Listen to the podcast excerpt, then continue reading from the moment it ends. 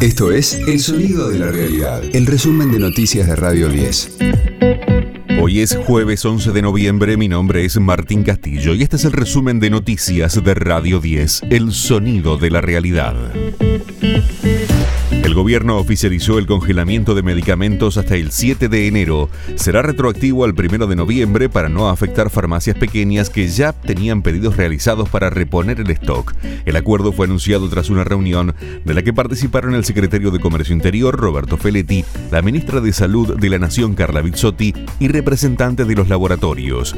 El empresario Alejandro Roemers, en exclusiva por Radio 10, dijo que las listas de precios son iguales para todo el país. Lo que el gobierno pidió es que mantengamos los precios del primero de noviembre y que nos comprometamos ante la situación que está pasando el país en mantenerlos hasta el 7 de enero y después veremos, nos sentaremos con ellos a ver cómo sigue. Cuando nos piden algo y tiene que ver con el costo del medicamento y en un momento tan particular de Argentina, por supuesto todas las cámaras dijimos que sí. No estamos haciendo una encuesta a compañía por compañía, o estamos diciendo, bueno, apoyamos y esperemos ver qué pasa. Y inclusive el secretario dijo, cualquier cosa, si las variables se disparan, lo hablaremos. Alberto Fernández encabeza el cierre de campaña del Frente de Todos en Merlo.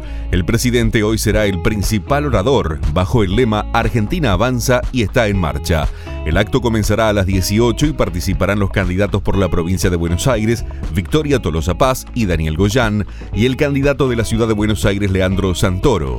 Diego Santilli y Facundo Manes, candidatos bonaerenses de Juntos, tendrán su acto de cierre a las 18 en la ciudad de La Plata. De lunes a viernes, desde las 17.30, escucha a Jorge Rial, Argenzuela, en las tardes de Radio 10.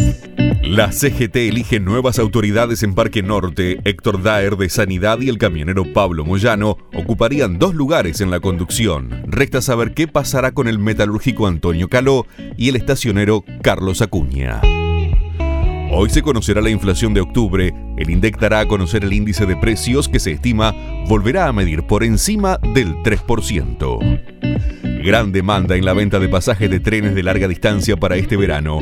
Los principales destinos son Mar del Plata, Córdoba y Tucumán. Así lo decía Martín Marinucci, presidente de Trenes Argentinos. En el caso de Mar del Plata hemos vendido más de 178 mil pasajes. En el caso que hoy se abrió Córdoba, hemos ya vendido a Córdoba más de 10 mil pasajes. Hemos en el día de ayer que, que, tuvo apertura la venta de los pasajes a Tucumán y hemos vendido casi 20 mil pasajes a Tucumán, con lo cual esto muestra primero que es una opción accesible pero además la manera en la que el personal ferroviario atiende a bordo, el estado de los trenes, la confiabilidad del propio tren, la puntualidad, digo, en estos tiempos es, muy importante, a pesar que algunos destinos eh, estamos llevando más tiempo del que desearíamos, pero bueno, tiene que ver también con las normas de seguridad que nos establecen. Radio 10, el sonido de la realidad.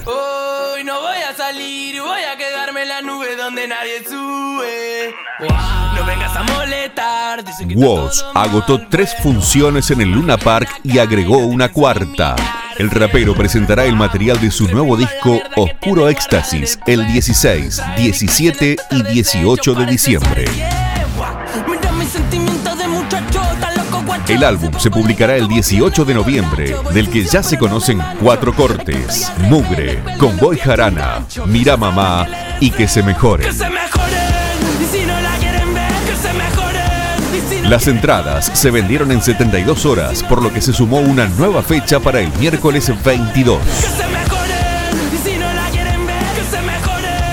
Woz estará acompañado por su habitual banda, con Facundo Yalbe en guitarra, Natalia Yurkovich en bajo, Frana Soray en teclados y Tomás Sainz en batería. Este fue el diario del jueves 11 de noviembre de Radio 10, El Sonido de la Realidad.